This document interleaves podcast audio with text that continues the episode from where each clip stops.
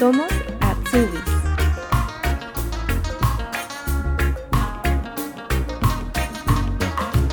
Stephanie Arredondo Díaz llegó desde Buca, Alemania, por su determinación y gracias a un premio que se ganó. Su aventura de un año como PER se fue extendiendo, hizo un voluntariado y aquí se quedó para estudiar su carrera. Hoy volvemos al estado de Baden-Württemberg, a orillas del Bodensee. Hola Stephanie, ¿cómo estás? Hola, ¿cómo estás? Muy bien. Por acá con sol, por fin. Sí, por acá también está haciendo mucho sol. De hecho, está el cielo completamente azul, lo cual no veía desde hace como tres semanas. ¿Dónde estás ubicada? Yo estoy ubicada cerca a Bodensee, cerca a Friedrichshafen, se llama la ciudad como más grande que hay. O a Lindau, también conocen bastantes personas esa ciudad porque es algo muy turístico. Como en el sur de Alemania, justo en la, en la frontera con Austria y con Suiza.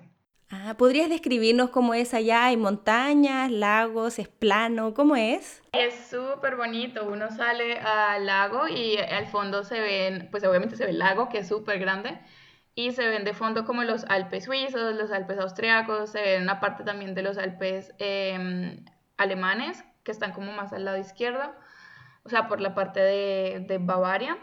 Yo estoy en Baden todavía, esto es, todavía es Baden-Württemberg, entonces es muy bonito. La mayoría de días son soleados. Desde noviembre ha habido bastante sol, pero estas últimas semanas por alguna razón estaba el clima como muy loco. De hecho, tuvimos unos días que, que fueron súper calientes y, y cálidos y otros días intermedios como con nieve y con lluvia y súper grises, entonces no, el clima está como súper loco. sí, allá dicen que donde tienen es la región donde hay más días soleados de Alemania, ¿cierto? Sí, sí, creo que sí. De hecho, creo que en Isny, creo que es la ciudad más soleada de Alemania, o sea, con más días de sol, junto con, con Freiburg, si no me, equivoco. Pero aquí cerquita está Isny, entonces sí estamos como cerca a la ciudad de Nagoya, que está más soleada. ¿Qué ciudad te queda cercana, así como más conocida? La más conocida que me queda, yo creo que sería en Alemania, yo creo que sería em, Ulm la verdad no sé exactamente, pero entre dos o cuatro horas eh, queda Stuttgart. Y, ah, bueno, y Constanza. Constanza es la que queda aquí al ladito, como a una hora y media manejando. Ah, sí, yo nunca he ido, pero creo que hay un lago muy bonito. Sí, es, es el lago más grande de Alemania. Qué bien. Bueno, cuéntanos un poco de dónde eres originalmente y cómo llegas finalmente a vivir entre medio de las montañas. Oh, bueno, pero para terminar acá donde estoy ha, ha sido un, un, camino muy muy largo, pero pues yo, eh, bueno, sí, como ya saben, mi nombre es Stephanie, yo tengo ahora 24 años y eh, provengo originalmente de Colombia, de la ciudad de Buga, cerquita a Cali, la capital de la salsa. no sé si la conozcas. Sí, ¿sí la conoces? He pasado porque he estado en Colombia, pero, pero pasé solamente por Cali. Yo hice un viaje hace muchos años desde Chile y me fui hasta Colombia en bus. Oh, semanas. Sí, la idea de venirme para Alemania surgió desde que yo estaba, pues no para Alemania, de salir en el del país, surgió desde que yo estaba pequeña, cuando todavía estaba en el colegio, yo le decía a mi papá que, que a mí me encantaría como vivir la experiencia de estar por fuera de Colombia, de ver otra cosa. Y mi papá me dijo en ese momento, porque pues los recursos que teníamos no eran como suficientes para mandarme como un, un, extra, eh, ¿cómo se llama eso? Un Austausch, eh, un intercambio cultural o idiomas o lo que sea me dijo como, gánatelo. y resultó la idea de que em, eh, uno de los egresados de mi colegio tenía una empresa au pair, ¿sabes qué es? Sí, sí, pero para la gente que nos escucha, cuéntanos. Ah, bueno, un ser au pair es eh, como irse a otro país eh, de, en el que hablan como otro idioma al tuyo no, tiene, no puede ser tu mismo idioma, porque la idea es ir a aprender el idioma y pues a conocer, es un intercambio cultural, conocer la cultura y aprender el idioma. Y yo lo vi en ese momento como un trampolín para llegar a otro país. Y en ese momento, lo que te contaba era que el egresado de mi colegio que tenía esta empresa estaba haciendo como una rifa de un intercambio, eran varios puestos, creo que nos ganamos al final dos Em, de los que nos inscribimos, o sea, era como una beca para venir a hacer un, un intercambio PER. Teníamos de opción eh, China, Alemania y Francia. y al final de todas arriba, bueno, yo terminé ganándomela. Imagínate. Yeah, te lo ganaste, literalmente. Esa es la historia que siempre cuento porque fue muy chistoso. porque esa fue la respuesta de mi papá y, literalmente fue lo que pasó. Entonces a mí siempre me parece muy chistoso eso. Em, sí, entonces me vine para acá cuando terminé el colegio, o sea, con estudios solamente de, de, bachiller, no sé cómo se llamará en otros países, pero pues hasta el 11 grado sé que llegas en Colombia. Eh, y sí, me vine por acá como per. Entonces, ese es mi camino de llegada a Alemania. ¿Y tú llegaste de Opera a la ciudad donde estás viviendo ahora? No, yo llegué a una zona cerca acá. Em, se llamaba es que no sé cómo describirlo porque pues es una zona muy como remota, entonces la mayoría de gente no lo conoce, pero pues para, para hacer más sencillo, como de la ciudad de Zurich en Suiza, era como a una hora en Alemania. Entonces muy, muy en la frontera, un pueblito muy pequeño, muy chiquito, con yo creo que menos de mil habitantes, o sea, yo creo que muchos menos, muy, era muy, muy pequeño. Entonces, bueno, esa historia de la OPER yo ya la tengo en una entrevista, por si a alguien le interesa la pueden buscar. Yo te puedo dejar si quieres el link después, que las personas la, la busquen por si les interesa. Eh, pero no, yo llegué allá y en esa familia no me, no me sentí mm, como que sí, quería quedarme, no, como que no hice clic con ellos y me cambié a otra familia en em, Berlín. Llegué a Berlín, de una zona remota a Berlín. Fue un cambio muy extremo, oh. pero, pero sí, eso fue lo que hice. ¿Y cómo eh, fue la decisión de venir a Alemania y no China, por ejemplo, o Francia, que estaban dentro del premio? Ay, no sé, yo creo que China para mí siempre, o sea, nunca ha estado como dentro de mis ideas de, de, de vivir, o sea, para ir a visitar, me encantaría visitar China, me parece súper chévere. Eh, como toda la tecnología y todo que ellos tienen, pero eh, mi decisión estaba más como entre Francia y Alemania. Y yo creo que lo que más eh, peso tuvo en mi decisión fue que Alemania solo pedía un A1 de nivel para llegar como PER y Francia pedía un B2. Y con esta empresa que me había regalado esta beca podía hacer el curso de alemán, pero no el de francés. O sea, como no me, hubiera tocado, me, hubiera, me hubiese tocado pagar a mí solita el em, curso de B2 hasta el B2 de francés, porque pues yo no sabía ni de alemán ni de francés absolutamente nada antes. Eh, entonces yo creo que eso fue lo que más peso tuvo en mi decisión de, de, que sí, que sea Alemania, de darle como la oportunidad al país, que igual me parecía muy chévere. ¿Y cómo fue ese cambio de irte a una zona rural a llegar a Berlín? Pese que tú igual vienes de Cali, que es una ciudad grande, pero es diferente, me imagino. Sí, claro, no, yo vengo, yo vengo de una ciudad que es eh, tres veces más grande que, que Dresde, Ajá. que como te decía, de Buga. Cali es la ciudad que está ahí al ladito, pues porque todo el mundo la conoce. Eh, también viví ahí unos años, pero, pero yo estaba más acostumbrada también así como a lo chiquito, como al tamaño de Dresden, que era como perfecto. Eh, pero pues fue un cambio muy grande, me perdía, o sea, por sí ya los primeros meses acá en el sur, me perdía en el bus porque pues yo no entendía nada. Yo, yo fui a Zurich en el primer mes y me pegué una pérdida horrible hasta el, el, conductor del bus me dejó en la parada en la que yo sabía que me iba a recoger la familia. Porque si ese señor no me hubiera llevado hasta allá, yo creo, yo creo que hasta este día hubiera estado ahí sentada esperando porque me perdí, me perdí horrible. Entonces sí, sobre todo pues como eh, la diferencia de, del transporte, la ciudad pues es muy, muy grande, Berlín. Y pues lo, lo, que a mí me pareció siempre muy chévere fue la, pues como la diversidad cultural que tú ves en Berlín, que hay como personas de absolutamente todo el mundo, entonces ahí como que ya pude hacer amigos, eh, conocer también personas de mi propio país, de otros países, también alemanes, y como pues hacer el curso de alemán, que por ejemplo esa opción tampoco la tenía en este, Em, en este pueblo en el que, al que había llegado, por lo menos no en un nivel que, que era el que yo quería hacer, que era la 2, porque la 1, pues como te decía, ya lo tenía. Entonces fue muy chévere por ese lado, como tener como todas las posibilidades ahí en una sola ciudad de todos los eventos y que siempre hay algo para hacer. Sí. ¿Y cómo transitas desde terminar tu año de opera a decidir quedarte y hacer tu Ausbildung? Mm, yo después del año au pair, que no fue un año, yo hice solamente nueve meses de au pair, porque em, yo decidí hacer un año eh, social, ¿sabes qué es?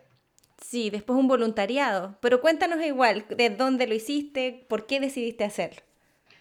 eh, pues yo, vení, a mí me vendieron la idea, ¿no? De, con la empresa cuando, cuando em, decidí venirme para acá. Ellos dijeron, no, sí, la universidad en Alemania es gratis, puedes estudiar allá, bla, bla, bla, sobre todo por el estudio. Yo estaba muy contenta porque pues la universidad en Colombia la verdad es muy costosa o eh, hay muy poquitas plazas para poder hacer un, un estudio universitario. Entonces, mi idea cuando yo empecé el año social era como aprender, aprender el idioma mejor, porque pues en ese año de OPER uno, hay personas que sí pueden, pero pues yo, a mí me parecía que mi nivel todavía no estaba como eh, tan alto para, para estudiar. Yo creo que hubiera muerto. si de por sí ya morí un año después, ya yo creo que antes hubiera sido catastrófico. Eh, pero yo en ese tiempo todavía no sabía que no iba a poder hacer una carrera universitaria acá en Alemania, porque por lo menos eh, los estudios de bachillerato en Colombia no están reconocidos aquí como bachiller en alemán, o sea, como el Abitur. Y sin este Abitur, pues tú no puedes, no puedes entrar a la universidad. Y pues hay varias formas de entrar a la universidad con un estudio en college, en caso de que vengas de Colombia, por ejemplo. Creo que otros países latinoamericanos también eh, tienen que hacer este, ¿sabes qué es el estudio en college? Sí, es como una equiparación, es como un año que uno tiene que estudiar para nivelarse. Sí, exacto, como una nivelación. Eh, pero eso pues para mantenerte aquí también cuesta y pues yo nunca he contado como con la... Eh, Unterstützung. ¿Apoyo? con el apoyo eh, financiero de mi, de mi familia, entonces a mí me tocaba ver como qué misma puedo hacer yo acá y eh, como estudiante uno que no puede trabajar mucho como para sostenerse todo el año. Entonces, a mí me pareció eso muy difícil. Eh, y por eso, al final del año social, cuando ya había pues investigado todo esto que te, que te estoy diciendo y había eh, ya mandado mis documentos, mm, o sea, mis diplomas, mis títulos de bachiller y demás de Colombia, los había mandado como a eh, a reconocer acá, que les dieran como el reconocimiento que ellos les dan en Alemania. Ya ahí fue que dije, bueno, hagamos el Ausbildung, que es como la opción que tengo, porque pues para eso sí no, no se necesita un habituor. Entonces, sí, esa fue como la, la decisión por ese lado, porque el Ausbildung. ¿Tú hiciste el año social o no lo hiciste al final? Ah, perdón, sí.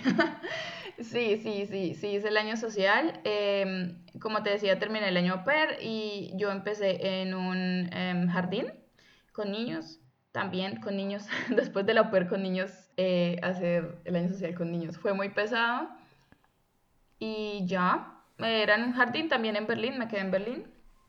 Ese, durante ese año social a ti te pagaban el año social, déjame recuerdo. Sí, creo que me pagaban 320 euros que no era mucho, ¿no? la ah, lo que se me olvidó decirte era que la familia con la que vivía antes me, o sea, como que me permitió, me ayudó, me dejó quedarme a vivir ahí con ellos mientras yo hacía el año social, porque pues de otro modo, no sé, no, no estaba como con mucho tiempo para, para encontrar otro año social, que generalmente empiezan entre agosto, septiembre o creo que marzo, abril, si no me equivoco. Entonces yo ya estaba, o sea, yo llegué en diciembre y había, corrido esto, había recorrido estos nueve meses y creo que empecé el año social en agosto o en septiembre, no recuerdo bien. Entonces yo acorté mi año a PER, por decirlo así, para no dejar pasar el tiempo para, hacer, para empezar el, el año social. Lo hiciste coincidir para el tema del cambio de la visa y todo. Sí. En, bueno, entrando a la Ausbildung, hay muchas alternativas. ¿Cómo tú finalmente llegas a decidir eh, sobre la Ausbildung que estás haciendo ahora y que nos cuentes qué Ausbildung estás haciendo? Eh, bueno, la decisión, no, o más bien primero que estoy haciendo. Eh, mi Ausbildung se llamó, yo ya lo terminé el año pasado en julio, eh, Biología Laborant, o pues para mujer Biología Laborantin. Eh, y ya se trata como de trabajar en laboratorios. Aquí están divididos los técnicos de laboratorios en técnico de laboratorio de biología, de química, de física, etc, etc, etc. Entonces yo hice el de biología porque era lo que a mí más me gustaba, pues mi, eh, lo que a mí me gustaba más en el colegio era ver biología, yo era muy buena para biología. Aparte, mi mamá es em, auxiliar de no, perdón, de odontología. Eh, y ella cuando estaba pequeña me llevaba a veces al laboratorio en el que ella trabajaba y me dejaba como jugar o ayudarle, por decir así, a hacer moldes de los dientes de los pacientes y demás. Entonces a mí el, trabajo de, laboratorio de por sí como que siempre me gustó. Por, yo creo que por eso, eso, eso que mi mamá hizo conmigo cuando estaba chiquita, yo creo que tuvo alguna influencia. Entonces, em, después de haber hecho como test vocacionales, que hay muchos en internet para ver qué Ausbildung eh, pueden, pueden ser los que a uno le, le puedan gustar. Y además me decidí por ese. Y este eh, técnico en laboratorio enfocado en el área de la biología, ¿qué áreas son las que abarcan y dónde, bueno, dónde tú hiciste tu práctica también? Bueno, este Ausbildung está en formato dual y está en formato solo de escuela. El formato de escuela se llama BTA, que es Biologisch Technische Assistent, creo. Eh, y yo lo hice dual pues porque necesitaba la, la remuneración eh, pues que le dan a uno por trabajar, ¿no? La empresa. Para hacerlo sencillo, podría decir, mm, por ejemplo, un técnico de laboratorio acá puede trabajar haciendo las pruebas PCR en el laboratorio, que todos hemos escuchado tanto estos últimos años. Puede trabajar en empresas grandes de farmacéutica, que es donde estoy yo eh, actualmente y donde también hice mi Ausbildung. Eh, en la zona de la botánica, uno puede trabajar en muchísimas partes en donde tenga que ver con laboratorio, o sea, con controles de calidad, con pruebas microbiológicas, con culturas de células, eh, cultivos de células, perdón, o con eh, donde hagan investigación, o sea, como proyectos de investigación. Eh, también en la zona de em, experimentos con animales para, para, tratar el cáncer y demás. O sea, son, es, es un campo muy grande en donde uno podría trabajar. Entonces, sí, como para darles una idea. Sí, bueno, ahora hablemos un poquito cómo encuentras la empresa. Uy, esa parte fue muy difícil. Yo creo que ninguna persona me va a decir a la que le pregunte cómo encontró un building que fue fácil, ¿cierto? Por lo menos de Latinoamérica, siempre, siempre es muy difícil. Yo también mandé, yo creo que mínimo 30 aplicaciones a diferentes empresas. Obviamente me metí eh, por internet, porque pues yo periódicos ni siquiera miro, entonces yo todo lo hago como online. Y me metí a las páginas comunes de ausbildung.de o no me acuerdo, atsui.soy, bueno, no, no recuerdo bien cuáles son las páginas, porque pues fue hace mucho tiempo, pero las páginas en las que uno encuentra las plazas de la Ausbildung. Y allí fue donde encontré mi plaza y pues donde también mandé las más de 30 aplicaciones. Yo llegaba a mi casa todos los días después de trabajar y recibía cartas y cartas de no, no te aceptamos, no nos interesa tu aplicación, pero no te, pero no te eches la cabeza para abajo. era, era la última parte de la carta, era como, bueno, gracias, es la décima. Cuando uno ya tiene la cabeza abajo, ya. sí, era muy difícil como mantener la moral arriba de que sí ibas a encontrar algo. De hecho, al final, porque a mí, todo me salió ya como relativamente tarde, yo ya estaba pensando como en Dios mío, ¿qué voy a hacer? Yo ya voy a terminar mi año social. ¿Qué voy a hacer cuando, cuando termine si no tengo? Pues por el tema de la visa. Yo tengo nacionalidad colombiana, no tengo ningún pasaporte europeo ni nada. Entonces siempre me toca mirar cuál, o sea, por el tema de la visa, qué, qué es lo que voy a hacer. Y yo estaba pensando, ¿será que hago unos Bildung der como de educadora, porque pues como ya había trabajado en esa área, yo creo que me hubiera salido también sencillo en Berlín, que Berlín financia esos Ausbildungen. Entonces, pero no, al final, gracias a Dios, salió todo como lo había pensado. Te acepta esta empresa y te llamaron a una entrevista y ¿qué documentos tuviste que presentar? Bueno, yo antes de presentarme, antes de que me llamaran, eh, lo que hice fue, pues lo que te dije, encontrar la plaza en internet. Yo leí, me informé sobre la empresa, vi si sí podría trabajar allí, si me gustaría o si no. Allí yo le digo a las personas que me preguntan que analicen muy bien si podrían trabajar como un biología laborantin o si, pues no trabajar, sino como hacer el Ausbildung, porque esto requiere en todos los estados de Alemania que uno haga experimentos con animales durante el Ausbildung es una de las, eh, de las partes como más, ¿cómo se llama eso? De las materias que más pesan en, en los primeros dos años. Entonces, generalmente con ratones. Tuve peces y tuve insectos también. Eh, pero sí, o sea, requiere que uno aprenda a manejar los animales y que los aprenda a, sí, como, como hacer los experimentos con ellos. Y no es algo que uno tenga que hacer después de que termina. Yo tampoco quería hacer eso después de que terminara. Hay, hay gente de mi Ausbildung a los, a los que no les hubiera importado y, y los que sí les gustaba como, les interesaba como ese tema pero yo decía, Dios mío, yo no sé si, cuando, cuando recién vi la plaza, yo no sé si yo tenga el corazón para tener un animalito en mi mano y saber que, que, estoy experimentando con él, pero pues mis razones de atrás eran mucho más pesadas y yo dije, bueno, son solamente dos años lo que duran y, y ya después yo decido si, si sigo con eso o no, o no. Entonces yo me metí a la página, como te decía, y ellos tenían un portal de la, de la compañía. Entonces me pedían como la, lo normal, la hoja de vida, la carta de motivación, em, eh, pedían notas, notas de las materias de biología, matemáticas, informática, química, también hay que saber, eh, o por lo menos entender, poder entender la química, porque también eh, yo vi bastante química durante los primeros dos años. Entonces, sí, pedían las notas y Em, creo que yo en ese momento todavía no tenía la última carta que te mandan cuando tú haces el Anerkennung del bachillerato en, en, pues en tu país, en Colombia en este caso. Si sabes de qué te estoy hablando, ¿cierto? Sí, pero eso cuéntanos, el Anerkennung, que es el reconocimiento de tus estudios secundarios, ¿dónde tuviste que hacerlo? Eh, en cada ciudad hay una Stelle, que se llama Anerkennungsstelle. Entonces allí uno o mira en internet o tiene que ir físicamente porque, pues, por ejemplo, los sitios remotos acá en el, en el sur no tienen tan buena información, sino que generalmente dicen que haga una, una cita y, y, vaya y pregunte allá.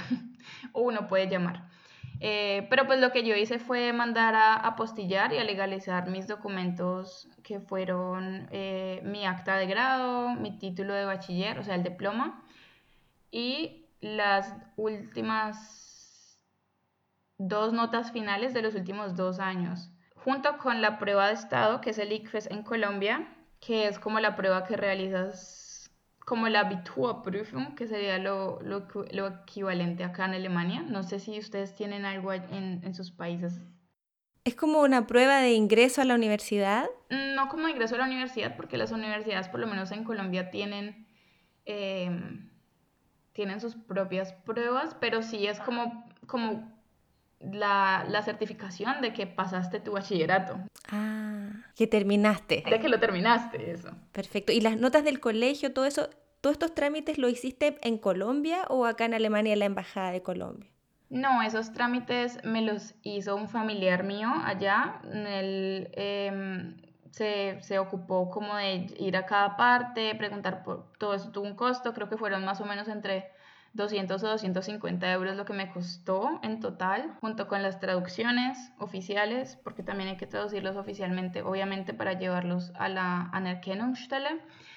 Eh, entonces sí, lo que te decía, las notas y el ICFES, creo que eso fue todo lo que yo mandé. Y cuando ya todo estaba junto, yo tuve la suerte de que una persona me los pudo traer, que venía para, para Alemania entonces no tuve que lidiar como con DHL y, y el correo y que llegue rápido y no llega, bueno. Entonces sí, a mí eso, a mí eso me funcionó muy bien gracias a la vida.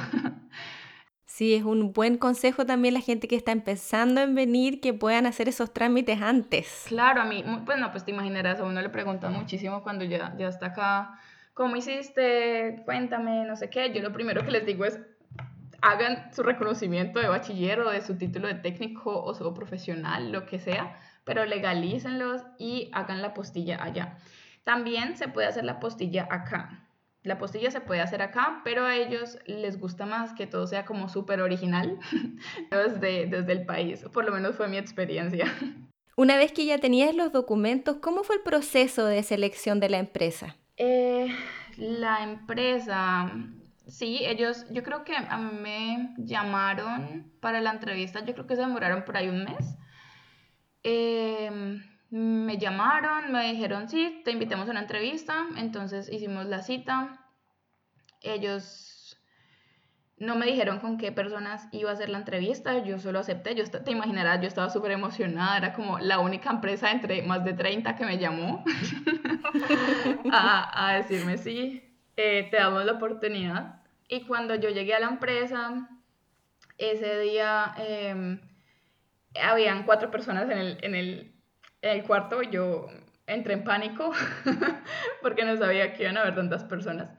Pero apenas me senté, yo me había preparado pues mucho psicológicamente y también pues como en sentido eh, fachlich, ¿cómo se dice? Em, en la materia pues de lo que se trata la Ausbildung y pues de la empresa obviamente que es lo que uno tiene que hacer eh, como en cualquier entrevista de trabajo. Entonces también fue una entrevista muy eh, normal de trabajo, por decirlo así, cuáles son tus fortalezas, tus debilidades, qué puedes hacer bien, cuáles son tus experiencias, cuáles son eh, tus em, estudios anteriores, por qué quieres hacer este Ausbildung, por qué en esta empresa, por qué estás en Alemania. Las entrevistas de, de, que le hacen a uno como, como extra, o bueno, sí, como migrante extras, que son como por qué decidiste venirte para acá y cómo aprendiste el idioma y eso. Entonces, pero fue una entrevista muy, eh, muy calma. Yo estaba como muy aufgeregt, muy, eh, ¿cómo se dice en español? sí, bueno, voy a decir intranquila. Antes de llegar a la entrevista, pero apenas llegué, ellos me empezaron a hablar súper tranquilos, estaban, o sea, eran, eh, sabían que estaban hablando con una persona, aparte que era extranjera, pues, eh, sí, ¿no? Que era una entrevista y eso uno siempre se pone nervioso. Ah, nervioso creo que es la palabra también que estaba buscando. Entonces todo fluyó bien y la persona de recursos humanos estuvo allí, estuvo una aprendiz de recursos humanos, estuvo mi Ausbilder como la persona que se encargaba de mí como aprendiz y, eh, ah, perdón, eran dos, estaban mis dos Ausbilder, sino que es que había uno más, o sea, que tenía más peso o con la que yo pasaba más tiempo que, que la otra persona. Pero en general estaban esos cuatro allí y ya, ese fue el proceso más o menos de la entrevista después de esa entrevista yo sentí al final que me había ido súper bien, súper, súper bien, porque pues yo también hice muchas preguntas y ellos vieron mi interés y yo también vi su interés en mí. Em, cuando yo salí del cuarto, la persona de recursos humanos me dijo, yo te envío, yo te envío la respuesta cuando te haga la, la invitación de tu puesto. Y yo, ¡Ah! me está diciendo que me aceptaron desde ya. Ay, fue muy chistoso. En el ascensor me dijo eso. Y ya, yo me fui para mi casa y creo que pasó más o menos, pasaron por ahí unos cinco días, diría yo, hasta que me llamaron a decirme que, que me ofrecían el puesto. Yo no tuve segundas entrevistas o como exámenes o como pruebas. Mm, no, en ese caso no tuve. ¿Y tuviste que presentar algún certificado de alemán o bastó con haberte desenvuelto bien en la entrevista?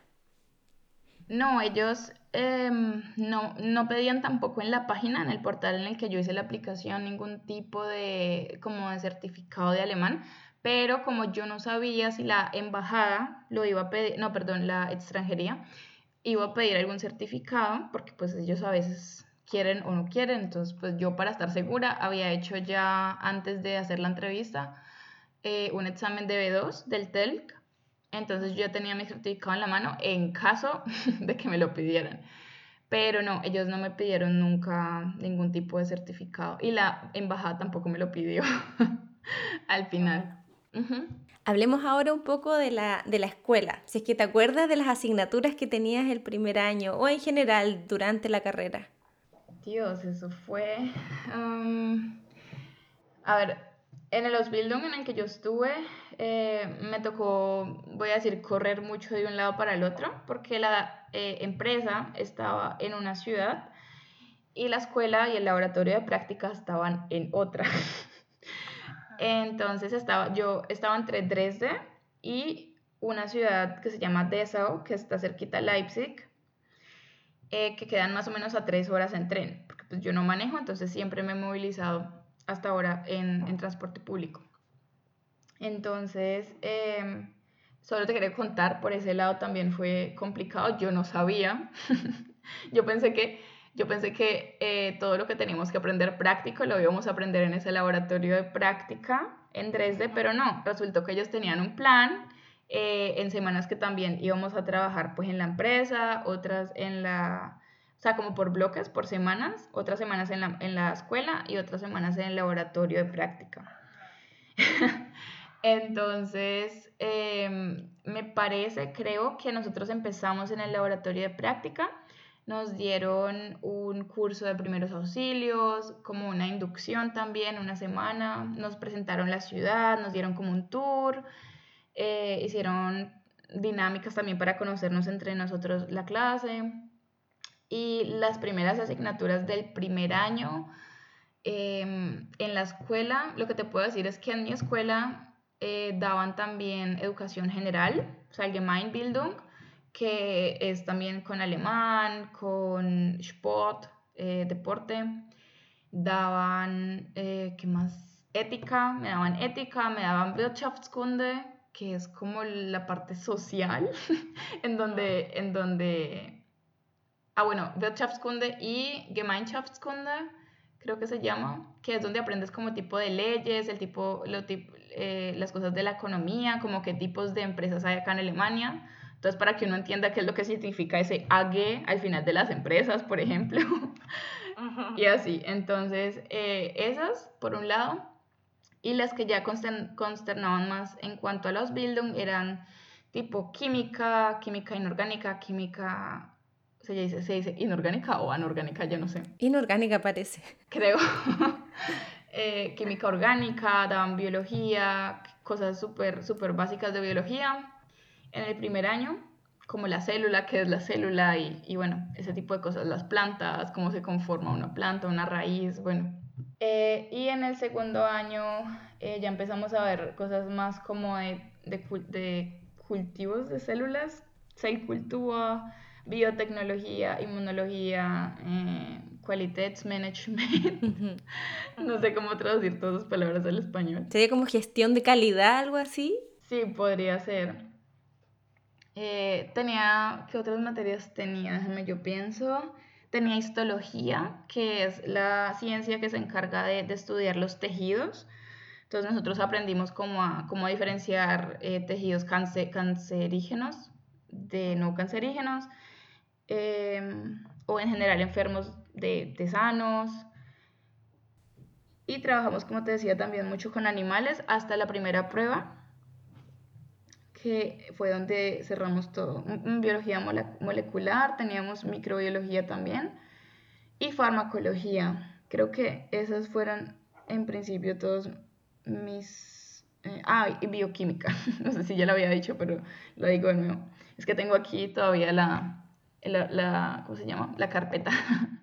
sí, pero más o menos esas fueron las asignaturas, para que las personas se den como una idea de qué deberían poder entender. Sí, en la parte de los experimentos con animales, no sé si podemos eh, entender un poquito más qué cosa es la que tienen que hacer. Uy, es que es fuerte. pero, mm, ay, la verdad, no sé. Eso está muy explícito. está muy explícito en... Em, la, la guía de biología laborante de la IJK.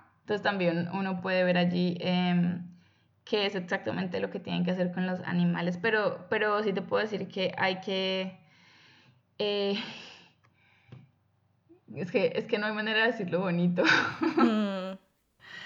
Pero sí, o sea, hay que experimentar con ellos y hay animalitos que sí van a sufrir solo para que unos aprendices aprendan. También nos nos preguntamos todos por qué tenemos que aprender esto si, si al final no quiero trabajar con animales y en, primer lugar no quiero absolutamente trabajar con animales. Entonces, a mí me hubiera encantado que uno tuviera la opción de poder como eh, tachar eh, esa materia, pero pues la verdad es que sí lo teníamos que hacer para la prueba pero pues es algo que ya está así, que ya es así desde hace muchísimos años, entonces no creo que, que la voz de nadie lo vaya a cambiar. Mm, pero no es optativo entonces, no puedes decir, no, no quiero tomarlo.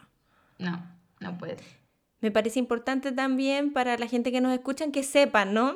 Desde antes de entrar, de que estas son las reglas del juego.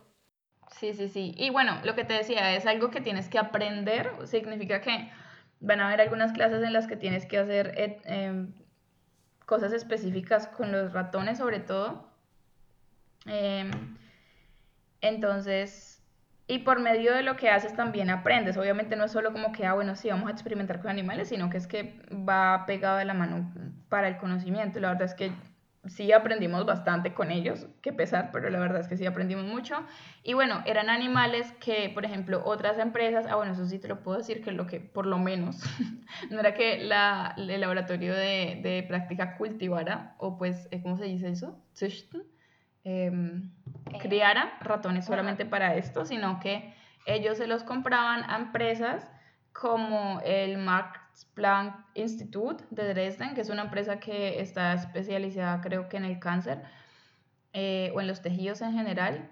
Ellos experimentan muchísimo con ratones y con animales y los animales que les sobraban, que de todos modos iban a morir, los cogíamos nosotros en el laboratorio de biología, eh, de práctica, perdón, y terminábamos con ellos nuestros experimentos, lo que teníamos que aprender con ellos para no criar, o sea, hacer venir al mundo más de lo que de lo que ya estaba y que todo, pues sí, los animalitos lamentablemente todos nos iban a morir. Y pues ahí la moral, también, ah, bueno, también teníamos clases, por ejemplo, de donde hablábamos de eso, lo de la moral, por qué hacer tejidos, eh, perdón, por qué hacer experimentos con animales y no con otra cosa. Eh, también tuvimos em, como, como, mm, sí, bastantes discusiones, como debates en donde eh, teníamos que pensar nosotros mismos qué otras opciones habrían, qué otras opciones podríamos tener, qué otras opciones ya hay, ya se están colocando en práctica. Entonces, no es como que las personas no estén conscientes que hacen estos Bildung, solo lo quiero aclarar porque pues obviamente hay muchísima gente y ahí hay mucha crítica en ese tema. Em, pero pues sí, es algo que hay que decirlo y que hay que estar consciente de que, de que es una parte de ese Ausbildung, que es algo que no hay que hacer en el que solo se va a la escuela, en el Schulche, en el BTA. ¿Y las asignaturas que tuviste el primer año se fueron repitiendo después o cambiaron? Eh, no, las asignaturas se completaban como anualmente. Entonces, el primer año tenía, por ejemplo, que, eh, química, y en el segundo año ya no tenía química, sino que tenía bioquímica. O en el primer año tenía, no sé, ética y en el segundo año tenía alemán, en cambio, en vez de ética, perdón. Entonces se iban cambiando. En cuanto a las pruebas, ¿cómo eran los exámenes? Nosotros no teníamos ningún tipo de clausura, sino que teníamos eh, una cosa que se llama License Controllen, que son exámenes cada tanto, o sea, como al finalizar cada tema, más o menos. Em, eh, básicamente en todas las materias era igual. En deporte pues era un poquito diferente. Lo que a mí me parecía muy extraño que yo tendría que, yo, yo em, en el segundo año tenía, me sentía como obligada a tener que poder saltar, saltar como un caballo, hacer gimnasia, porque son ellos, ellos, ellos tienen que aprender eso acá en la escuela normal, nosotros no en Colombia jamás, en la vida te pueden saltar un caballo. Entonces, eh, la profesora aquí me decía, pero es que tienes que poder, y si no puedes, tienes una mala nota. Y yo, pero es que, pero es que yo, ¿cómo voy a poder? si 20 años de mi vida no he saltado un caballo, en un caballo. ¿Sabes, ¿Sí sabes qué caballo te estoy hablando? Como esos... Sí, como de la gimnasia, ¿no? Ajá, claro, eso para mí fue súper difícil. Eh, pero bueno, eh, bueno, deporte es algo aparte, pero no en todas las escuelas se ve deporte. O no todas las escuelas se ve como esta, este Allgemeinbildung, que en mi escuela sí había. Eso es que hay que, aclarar, hay que aclararlo porque pues no en todas las escuelas igual. Eh, los profesores nos daban una fecha eh, para cada examen. Ya había una profesora, por ejemplo, que ya tenía exactamente todo muy estructurado. Cuándo vamos a hacer qué examen, qué vamos a hacer después de qué cosa. O sea, como un, un, una gliderung, ¿cómo se llamará eso? Como un contenido, pues, de lo que va a ser el año, lo que vamos a ver. Eh, otros profesores no lo tenían así tan exactamente estructurado, pero pues más o menos era así. O sea, uno planeaba espontáneamente la, la, la fecha con el profesor, dependiendo de si tenía más exámenes o no a la, al, en el día o, o como fuera mejor pues para la clase. Pero no eran como al final de cada seis meses o algo así como en algunos Ausbildung. ¿Estas pruebitas que te hacían, estos test, eran escritos o a veces eran orales? Mm, la mayoría de las pruebas eran escritas, creo que nunca tuve una oral. Em, algunas notas las sacaban de presentaciones, de trabajos en grupo, de eh, dibujos, también hay que dibujar, porque para, para aprender lo de los tejidos. Em, pero pues no se preocupen, hay personas que de verdad no, no podían dibujar tan bien y igual pasaron todos, entonces no es algo que hay que poder bien, sino que hay que, hay que poder, hay que tener eh, como la, eh, la inicia, no, ¿cómo se dice?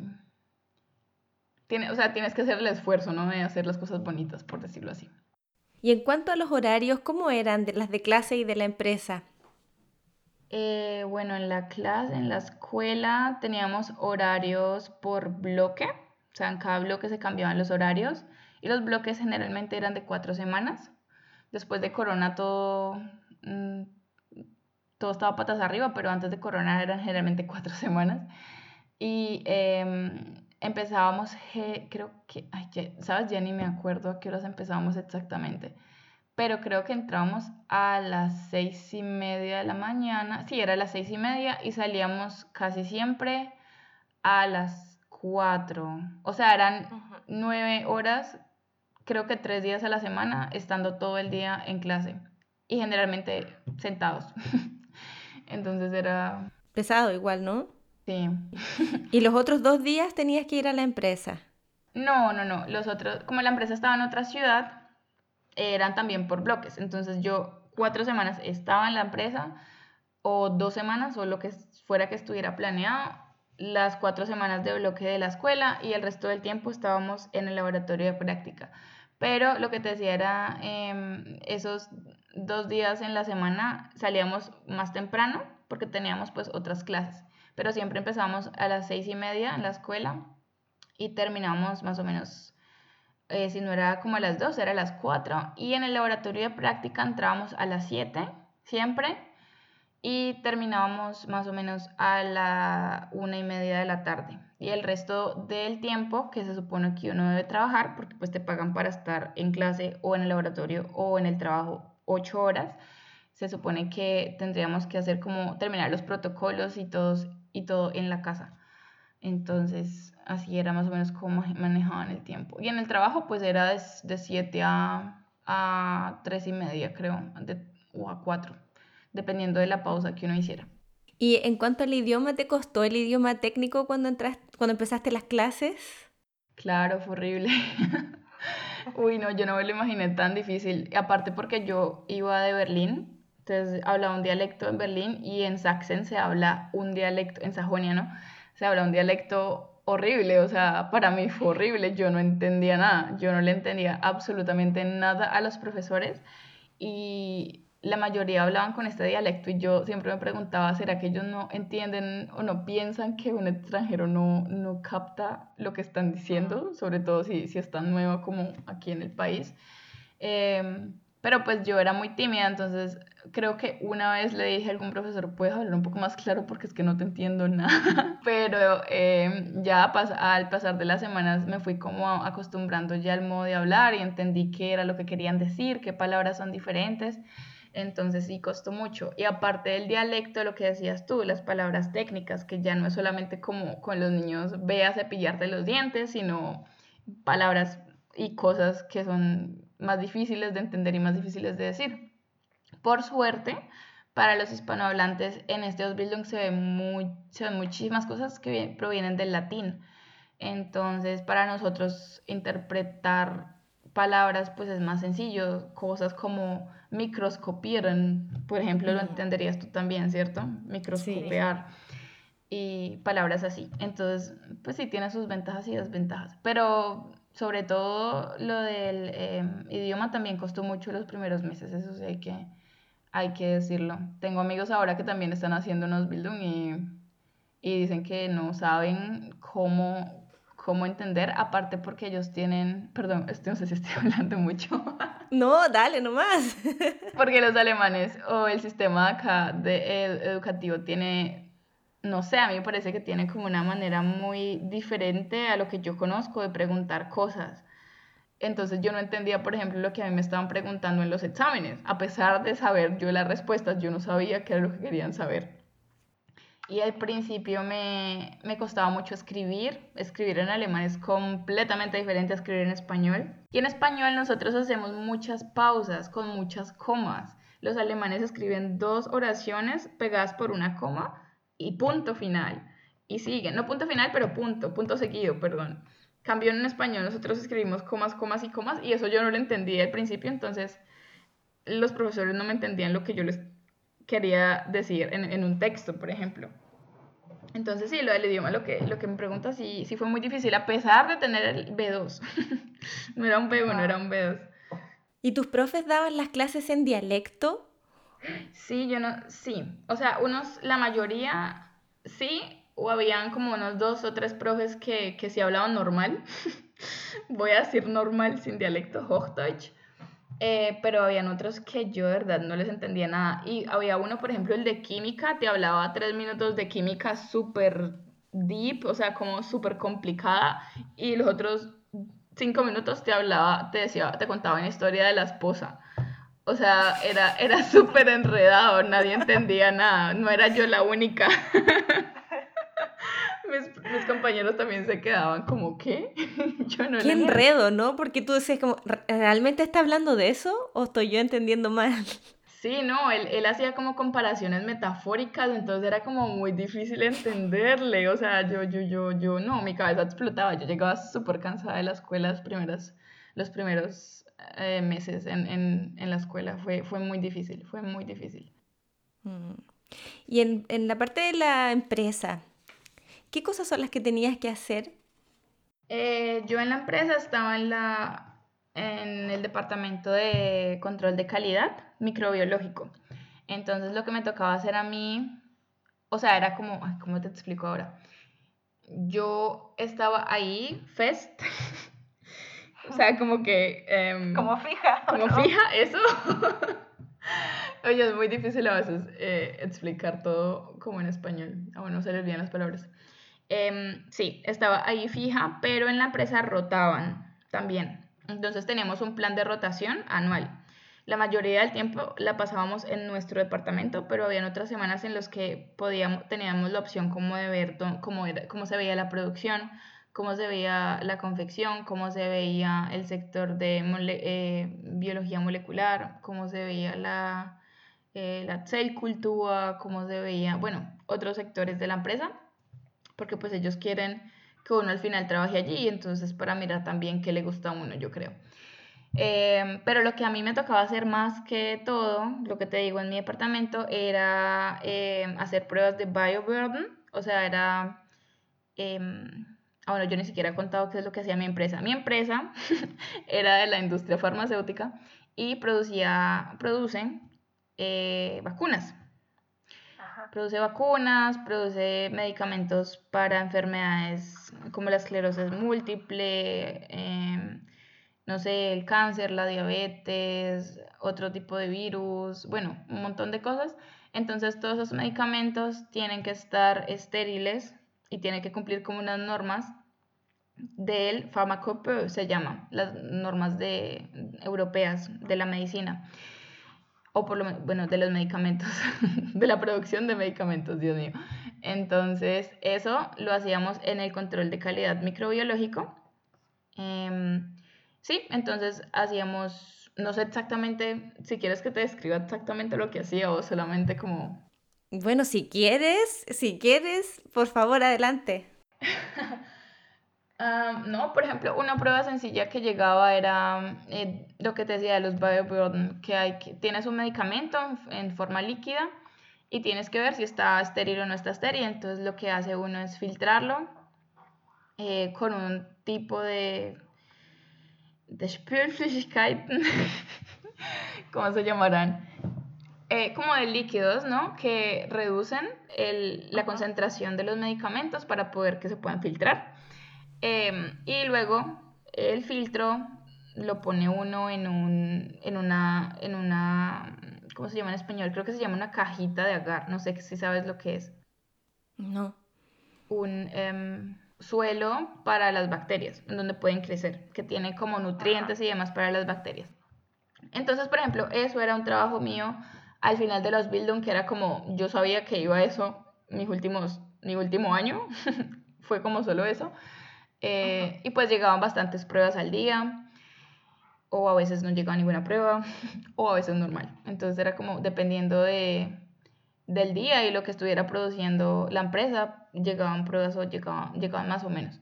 Y ya otras eh, pruebas que nos tocaban hacer de micoplasmos, no, sé, para las personas que estén escuchando y de pronto saben algo, que sean bacteriólogos o lo que sea, no sé. Eh, también teníamos pruebas de, pues, de los neamedien de los suelos para las bacterias, teníamos pruebas de esterilidad en cuartos estériles, con isoladores, isoladores, creo que se llama en español. Eh, Sí, entonces más o menos puedo decirlo así. Pues sí, porque me, me queda muy difícil describirte exactamente cada procedimiento. Aparte, de hecho, es prohibido, pero pues el nombre, el, el, nombre de la empresa no, no está por ninguna parte, entonces igual no, no, pasa nada. Y es un procedimiento muy, muy normal. Muy estándar, sí, no vamos a entrar en tantos detalles, pero es para que se hagan una idea más o menos cuál es el trabajo que tienen que hacer. Sí, igual, pues es muy diferente lo que te decía al principio, las personas pueden trabajar como biología laborante. O sea, en mi escuela había gente de la parte de las plantas, de la botánica, había gente que trabajaba en el Umweltamt, eh, habían personas que trabajaban en el sector también de la experimentación con animales, habían personas, muchas otras como yo, del sector de la farmacéutica. Entonces, son muchas partes de donde uno puede venir y dependiendo de eso también van a hacer su trabajo. O sea, es muy, muy variado allí, dependiendo de la empresa en donde uno vaya a estar. Es, es lo que tienen que hacer ya. ¿Y el tema con la relación con tus colegas y tus compañeros en la escuela, cómo era? Uy, no, ese tema sí, te cuento que fue mucho, mucho más difícil de lo que yo esperé. Em, a ver, ¿cómo te lo puedo contar si que suene como tan triste? Nada, cuéntala, ¿cómo, ¿cómo lo sentiste? No sé, en ese momento. Te, voy, a decir, te voy a decir que yo, yo soy una persona muy tímida, entonces, eh, bueno, soy tímida en el, hasta el punto en donde sé que las personas están abiertas a escucharme y a recibirme, y ¿sí me entiendes? Entonces, em, en la empresa me pasó, y también en la escuela, que yo por ser tan callada, yo siento que las personas me es, eh, me, ¿cómo se llama? Underestimated, no, ¿cómo se dice? Sí, subestimaron. Me subestimaron mucho al punto de que decían que yo no entendía nada y no sabía absolutamente nada. Entonces en la empresa tenía el problema de que ellos pensaban que yo no entendía nada al principio. Con el tiempo pues ellos se van dando cuenta que uno sí entiende. y ya en la empresa al final estuvo todo bien. Con los colegas me la llevaba bien, yo no tenía problemas con ellos. Eh, yo sentía que, pero a todos modos que no encajaba. Entonces yo en la empresa desde un principio ya tenía como clara la idea que no me quería quedar, o sea, que sería como mi última opción en caso de que no encontrara trabajo en ninguna otra parte cuando terminara. Em, sí, y en la escuela a mí me, yo me sentí muy, muy, muy sobreestimada también porque los profesores no ayudaban, o sea, a ellos no les interesó nunca que tuvieran como un extranjero alumno colombiano. Yo tuve el problema, yo siento que fue como, no un problema a mi compañera estadounidense, pero a mí me marcó mucho el hecho de que yo fuera la única extranjera como de un país del tercer mundo y que estuviera mi otra compañera que era estadounidense, éramos las únicas dos extranjeras allí. Em, y ella siempre estaba muy pendiente de ella, entonces eh, le preguntaban, sí, ¿y cómo es en tu país? Y ella e incluso le tocó hacer como una presentación presentando a Estados Unidos y como al sistema educativo y demás. Y yo me sentía como muy aislada, ¿sabes? Como que a vos y tú no nos importas. Entonces a mí eso me marcó mucho el primer año y yo me sentía muy sola. Pero resultó ser que yo me volví muy amiga de ella. y junto con ella y otra compañera que no era extranjera directamente, pero su papá venía de, de Pakistán. Eh, formamos como un grupito de tres y las tres éramos calladas, tímidas y sí, como yo sentía que, que ellos nos, nos veían como las que no entendían nada, lastimosamente.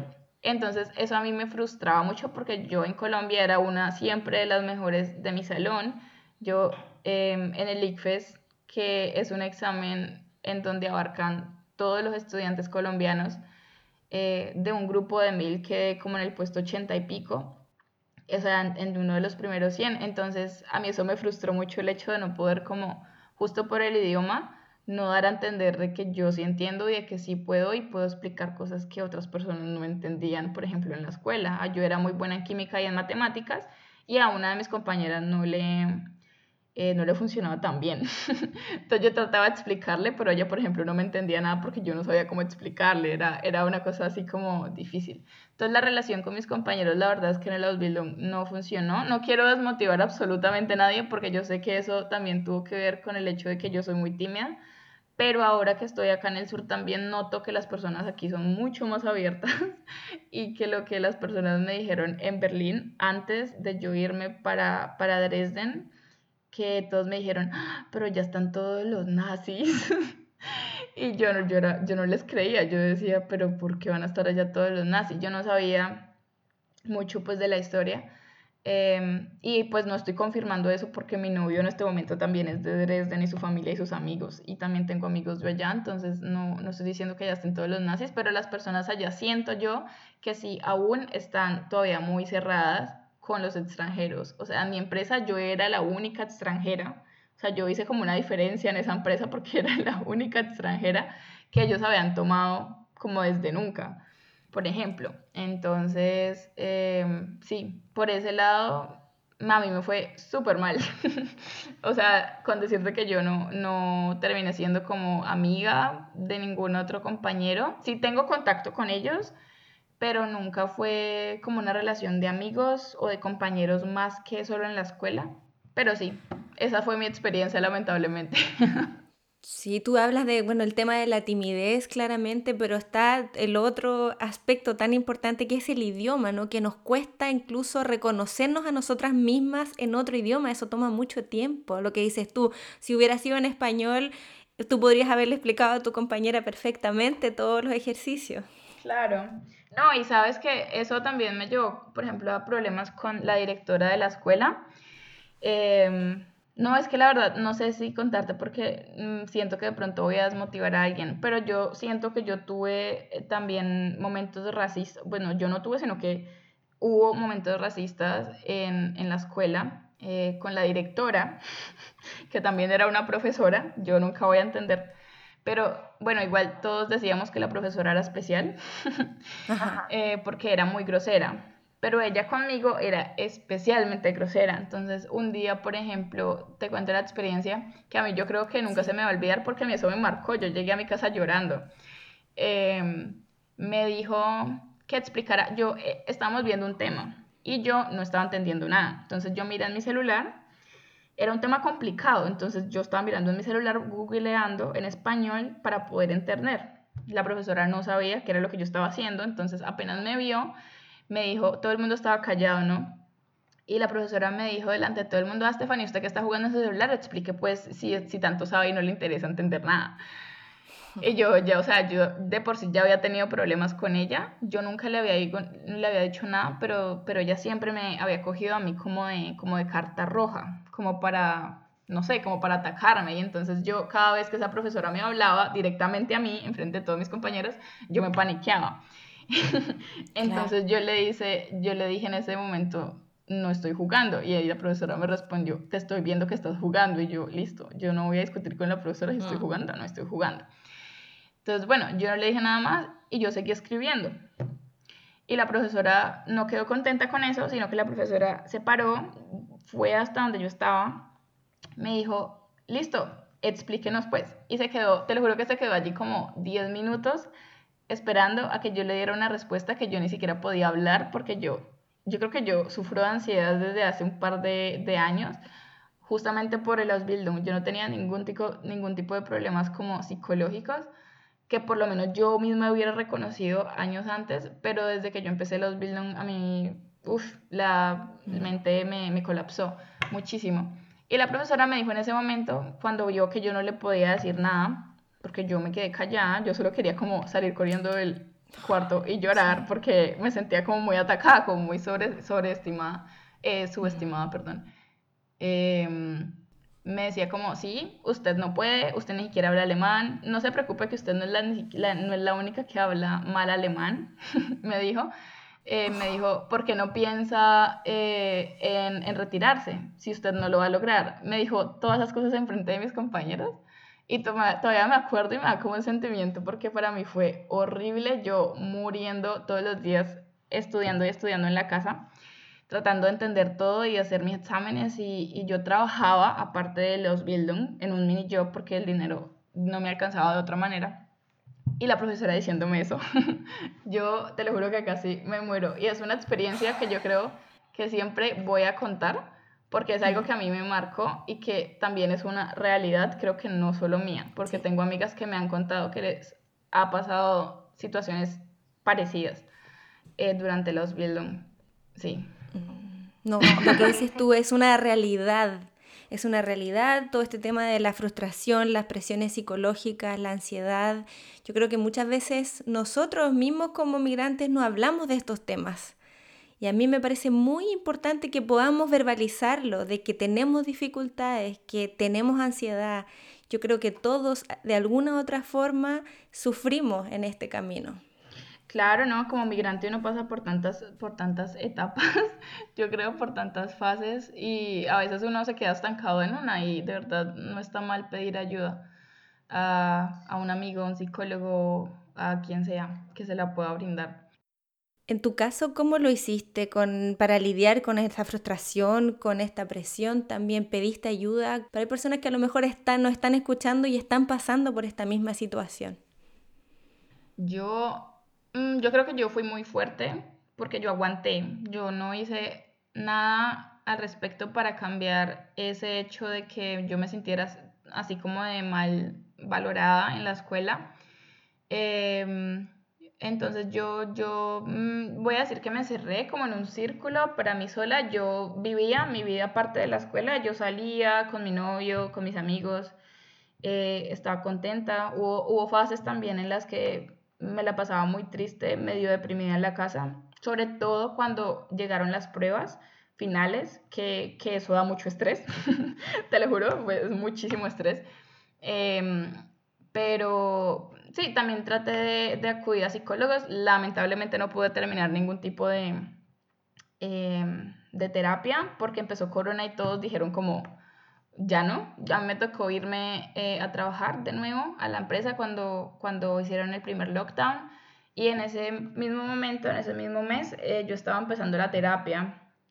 Entonces, eh, la praxis en la que yo estaba dijo, no, lo dejamos para después, pero después se llamó como seis meses y en seis meses yo ya básicamente terminé mi Ausbildung y fue cuando me vine para acá.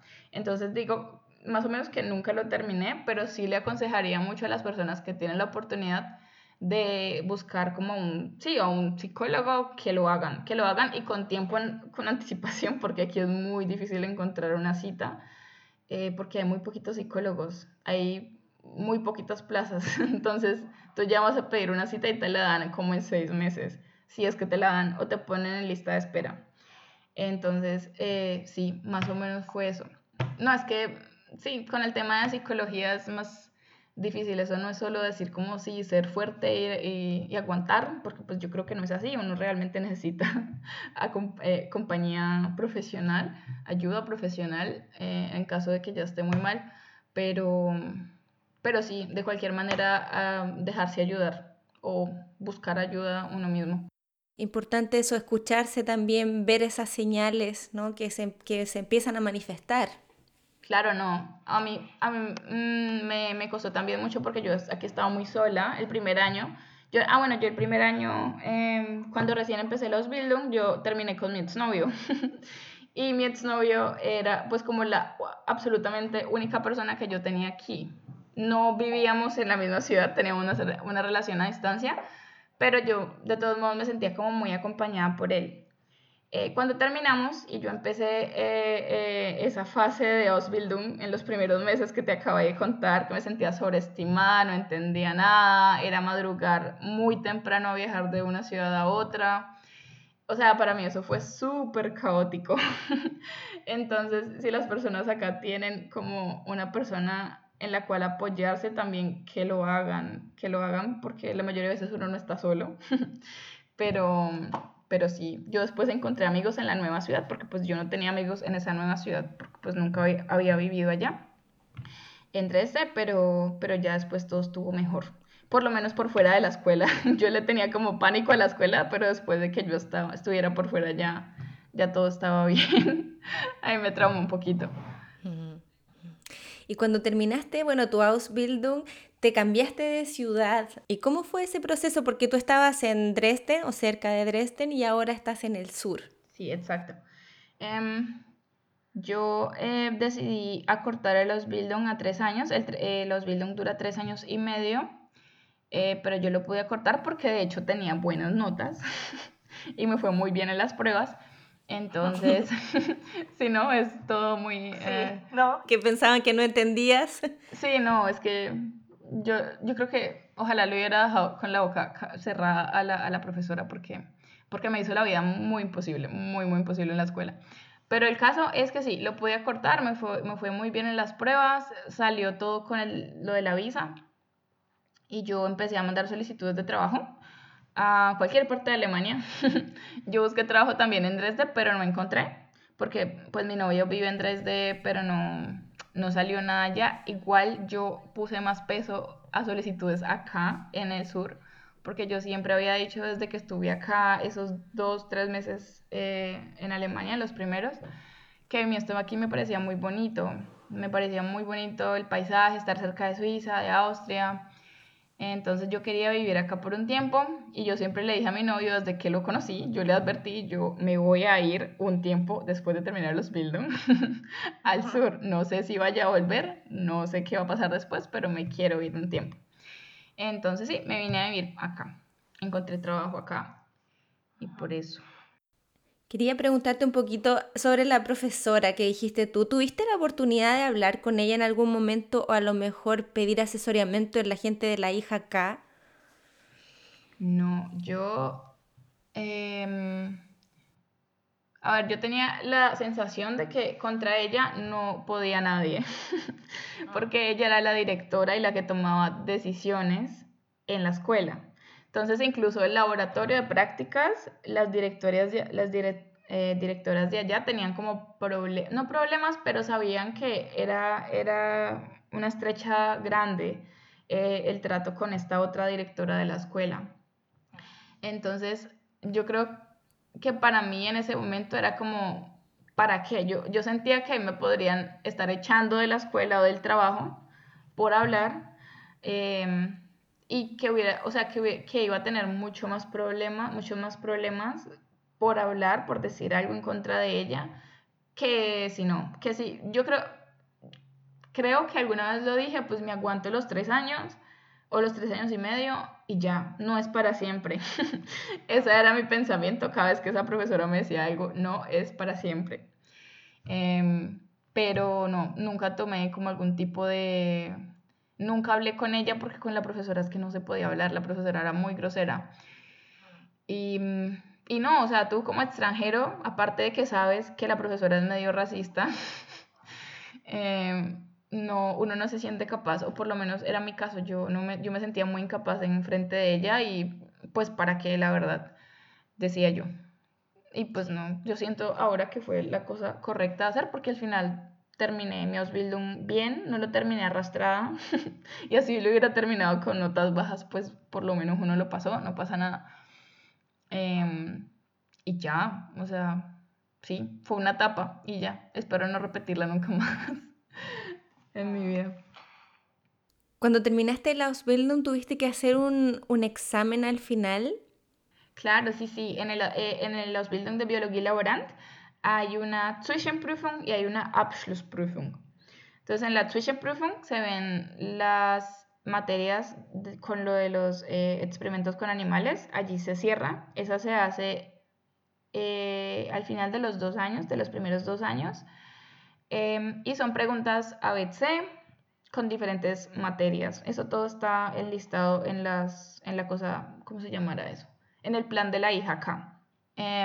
Y la Abschlussprüfung, eh, eh, pues es al final, si es de los tres años, cuando uno la termina antes, o de los tres años y medio. Em, y ya, es para, para sí, como para finalizar tu Ausbildung. Si, la, si no pasas la prueba, pues no, no, no terminaste la Ausbildung. Y en esta Abschlussprüfung, la empresa o uno mismo puede escoger una cosa que se llama Wahlqualifikationen, que son como cualificaciones eh, que, sí, pues que uno mismo puede escoger, eh, que por ejemplo son lo que te decía antes, como hematología, microbiología, cell culture, eh, ¿cómo se llamará eso? Cell culture, Em, inmunología, biotecnología, o sea, dependiendo de donde uno esté siendo, haciendo los Bildung, con la empresa, con qué empresa le van a hacer, le van, por lo menos a mí me las cogieron los de la empresa porque pues son las materias que a ellos les interesaba que yo aprendiera mejor. Entonces de esas materias habían como unas preguntas, un número de preguntas ya seleccionado y bueno, sí, una, una prueba final como si fuera una clausura o no sé, más grande. Pero sí es mucho estrés, hay que aprender mucho, hay que estudiar muchísimo. Para que se preparen. En cuanto al sueldo, cambia desde que estás haciendo el Ausbildung a que después ya entras a trabajar. No sé si nos puedes contar un poco los rangos que se manejan. Eh, sí, yo creo que los rangos en mi Ausbildung son como de 700 a 1000 euros. Eh, te puedo contar exactamente lo que yo me ganaba, bueno, más o menos. Yo en el primer año creo que me ganaba 750 y pico y fue sumando 50 euros más o menos de año a año. Entonces al final me ganaba como 850. Em, y por eso al, al principio fue que me tocó buscar como un mini job porque a el dinero pues no me iba a alcanzar con eso viviendo en dos ciudades. Hay que tener en cuenta que yo pues pagaba arriendo en dos ciudades porque tenía que estar en dos ciudades generalmente en un mismo mes. Entonces a mí me quedaba más difícil por eso y los tiquetes del tren em, a veces no los, no los remuneraba la empresa porque por ejemplo viajando en domingo, en domingo ellos no lo contaban, pero si ibas a trabajar el lunes, pues viajar en domingo era lo más lógico, ¿no? Pero pues ellos no contaban, no remuneraban ese tiquete, por ejemplo, y si era costoso, los, los tiquetes costaban más o menos 30 euros cada vez. Entonces, más o menos ese es el rango que también sé que tenían mis compañeros. Pero después ya, para poder entrar a trabajar hay hartas opciones y ahí ya cambia un poco el sueldo. Claro, no, el sueldo cambia. Sí, entre 2.500 y 3.000 euros uno se debería estar ganando. Como, bueno, dependiendo de la región también y la empresa. Sí. Ahí sí, hay que decirlo. ¿Qué cosas creen que han cambiado en ti con todas estas experiencias que tuviste, tanto buenas o malas? Ah, sí, yo creo que como persona he aprendido que sí tengo mucho valor, mucho más del que me quisieron hacer ver que tengo. Em, y el, el, hecho de como de probarte a ti misma que sí puedes hacer las cosas que otras personas todo el tiempo te dijeron que no podías. Em, eso para mí, por ejemplo, ha sido muy satisfactorio. Y también aprender cómo mantener la calma y al mismo tiempo a dejar que las palabras no influyan de otras personas, eh, porque al final lo que más importa es que uno mismo sepa que tiene la capacidad de hacer algo y que la haga. Y ya, yo creo que simplemente en el Ausbildung uno se va a encontrar con muchísimos obstáculos, sea en el idioma, sea en el campo personal, de los amigos, compañeros, con los profesores, en el trabajo, con muchos obstáculos, pero al final uno siempre puede si se lo propone y si no, también es buscar ayuda. Yo sé que siempre hay personas que te pueden ayudar, no necesariamente tienen que ser amigos, estamos hablando ahora también del campo de, la, de la salud mental, buscar a un psicólogo si sientes que estás viendo signos de que no estás bien mentalmente, eh, sí, buscar ayuda, reconocer y y saber que, que necesitas a alguien y, y que también hay alguien allí para ti. Sí, eso es importante porque hay que lidiar con tantos temas, ¿no? Lo que dices tú, la soledad, la ansiedad, la frustración, las presiones, eh, tanto internas como externas que hay, porque mucha gente, como tú misma dices, que no tienes el pasaporte europeo, también hay una presión ahí con el tema de quedarse. Claro, la visa es muy importante y no todas las personas que se nos Ausbildung tienen la suerte de vivir con el esposo, por ejemplo, que conozco a muchas mujeres y no, la verdad, a hombres no conozco, pero conozco muchas mujeres que hacen unos Bildung mientras viven con su esposo alemán, que ya se han casado. y no digo que a ellas les sea más fácil el hecho de empezar como de nuevo a estudiar el idioma, pero sí es más bonito tener a una persona allí al lado junto a uno que lo esté apoyando todo el tiempo en cualquier cosa que pase. Entonces, si es el caso de alguna persona que está escuchando como el mío, que yo sí estaba completamente sola en los primeros años, sí, es, la verdad es que no hay otra persona más que, se pueda, que te pueda dar más fuerzas que uno mismo. Entonces, nada, mirar para adelante, ver en dónde está tu, tu tu propósito, como tu meta, y saber que todo lo que estás haciendo es para apuntarle allá y para llegar. Y pues que en el camino también hay que disfrutarlo, aunque, aunque hayan obstáculos, lo que te decía ahora, pero bueno, nada, nada se queda así de mal para siempre, las cosas siempre se ponen mejor. Lo puedo decir yo que la, la pasé muy mal durante mi Ausbildung. ¿Hay algo que te hubiera gustado saber antes de empezar la Ausbildung? ¿O algún consejo para estudiar? No sé. Un consejo para estudiar. Yo, mm, sí, hacerme, yo cuando para estudiar me hacía noticas, es que lo que pasa es que no todas las personas tenemos la misma manera de aprender por ejemplo, yo soy una persona que aprende por medio de escribir. Yo, si escribo las cosas, me las aprendo mucho más fácil. Eh, pero sí, en ese caso me hacía noticas y resúmenes de todo lo que veía. Y también trataba como de no esperar a que fuera un día antes del examen para estudiar, sino de ir estudiando poquito a poco de las cosas que no entendía a diario, como pues estudiarlas en la casa y de verdad tomarse el tiempo de estudiar, porque claro, uno puede entender las cosas en su idioma, pero el problema es que uno tiene que poder responder y poder eh, escribir cosas en alemán. Entonces yo creo que eso es como lo más difícil, poder hacer como darte a entender eh, lo que quieres decir en otro idioma y sobre todo en alemán que es tan difícil. A mí eso me costó mucho aprenderlo. Entonces, sí, para estudiar yo creo que hacer noticas. y para mejorar el alemán, te puedo dar muchos consejos. Por ejemplo, no sé, escucha música en alemán, pon tu celular en alemán, pon tu computadora en alemán, eh, ve películas con subtítulos o con el audio en alemán, eh, películas sobre todo que uno, que, sobre todo que uno ya conoce, eh, que por ejemplo uno a veces se sabe el diálogo de algunas películas, entonces uno aprende por medio de, la escucha y de ver. Em, sí. Están súper, súper buenos esos consejos. Lo mismo para ir terminando, si alguien tiene más consultas y quiere ponerse en contacto contigo, ¿cómo puede encontrarte? En mi Facebook estoy, no, perdón, por el Facebook no me escriban porque yo Messenger casi no respondo, pero por el Instagram sí me pueden escribir como Stephanie Arredondo Díaz, así está mi nombre escrito tal cual está en el podcast, en el nombre. Entonces allí me pueden buscar. Y eh, no tengo foto y mi perfil está privado, pero con mucho gusto me pueden enviar una invitación, yo lo acepto y me pueden preguntar allí lo que necesiten, por si, por si tienen alguna duda o, tienen interés en el Ausbildung que yo hice, les puedo ayudar con algo, para que tengan una mejor experiencia. Bueno, quería darte las gracias nuevamente por tu tiempo, día sábado, por compartir tu experiencia, por también hablar de temas que, lo que decíamos, que a veces parecieran fueran hasta tabú cuando son tan importantes para nosotros que estamos viviendo, que queremos o que quieren vivir en otro lugar. Sí, sí, sí, no, es muy importante, es muy importante todo, ¿no? Muchas gracias a ti por el espacio.